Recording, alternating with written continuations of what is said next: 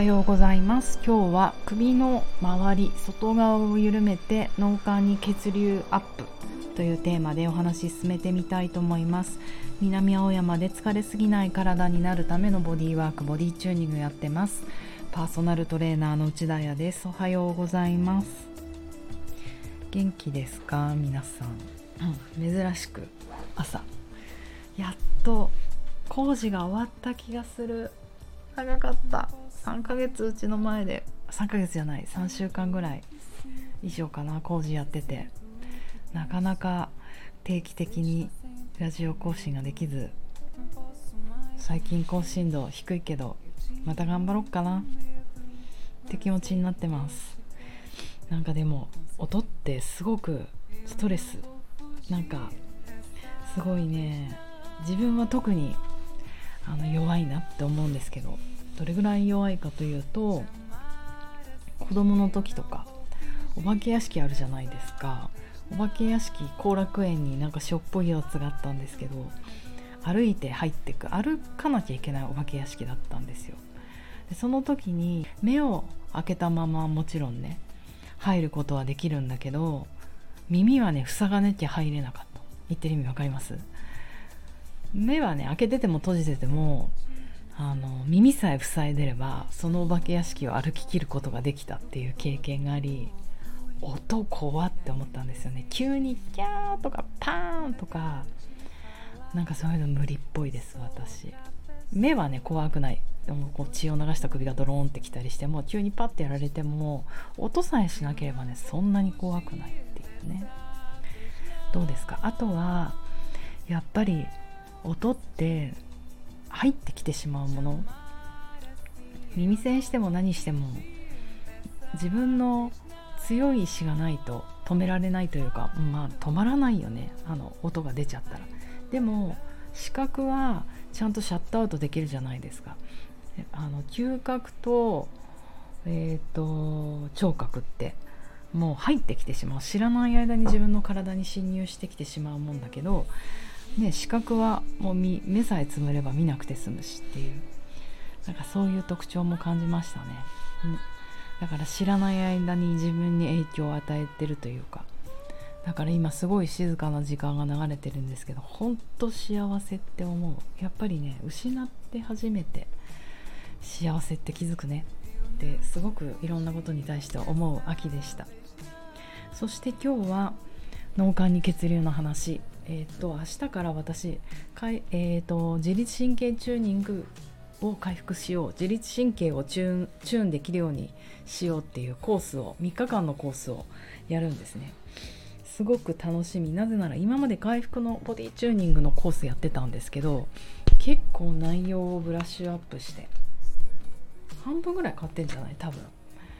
自律神経にねよりフォーカスを当てて本当に自分がこの6年ぐらい勉強してきたことをやっと形にできたなぁなんて思ってるので教科書。何ページだよこれ。昨日プリントアウトした。うわ72ページもある。迷惑だよね。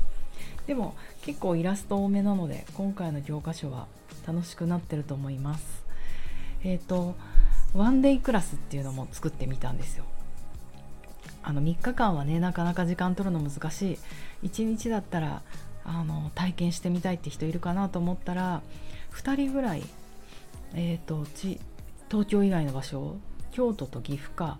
参加したいっていう方がいてあなるほどこうやってワンデークラスとか設けると地方からの人も泊まらないで受けられるじゃないですか。あのあこういうのもいいなと思ってあとはまあ東京近郊の人とかね結構気軽にまあ東京の人は来れるから何人かいるんだけど結構ワンデークラスの参加者の方も多かったのが面白いな。あいいなこれやってこうって思いました。うん。ねなかなかみんな3日も時間って取れないものですよね。でもたまにエスケープしたいなって思ったら断食道場行くか迷ったら来てみてください。集中しようと思えば東京でいてもね3日間何？その日は友達と飲みに行ったりするのやめるだけでも一日中ね体のことを考えるってなかなか一般の人にはない経験だとあいやない経験じゃないない時間だと思うので是非あのまたね次やった時いつか分かんないけどご参加ください。その コースの中でも結局大事なのはどれだけね脳幹に血流を送るかってことなんだなって改めて実感しました。というのも、えーと、今日一応、ね、脳幹って脳難しいよね。どこにあるかってことを具体的に図で見てもらうと分かりやすいかなと思って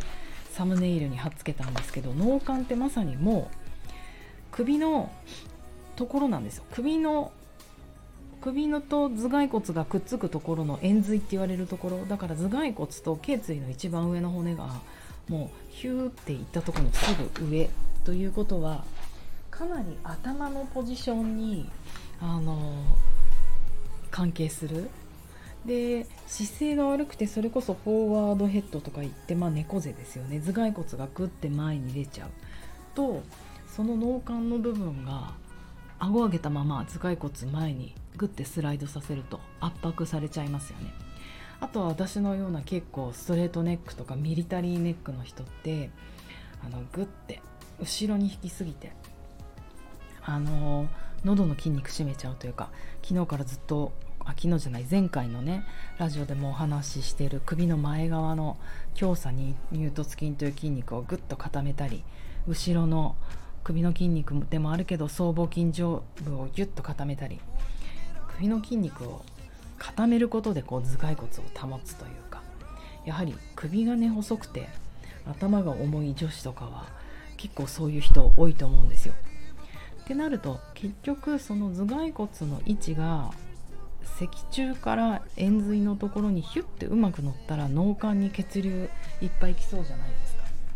じゃあ脳幹にね血流がいっぱいあるとどんないいことがあるかっていうと脳幹って、えーと、脳幹ですごく作用されるのって、えーと、うん難しいな。脳幹の働き脳幹がいっぱい働いてるのって自律神経と,、えーとホルモン免疫あと脊髄反射みたいな筋肉の反射的な作用そこを脳幹がすごく司ってるのででもこれってもうまさに健康にとって一番大事なこと、うん、ですよね。いわゆる自分ではコントロールできないところを脳幹が司ってるんですね。筋肉もやっぱり脊髄反射的なものを夜間圧ってこうわって手離しちゃったりとかってコントロールできないところじゃないですか。身の毛もよだつとか敵を見て鳥肌立っちゃうとかさ。だから自分ではコントロールできないところをこの脳幹と言われる場所が司ってるって思うとかなり自律神経が支配するものもそうですよね。心拍とか体温とか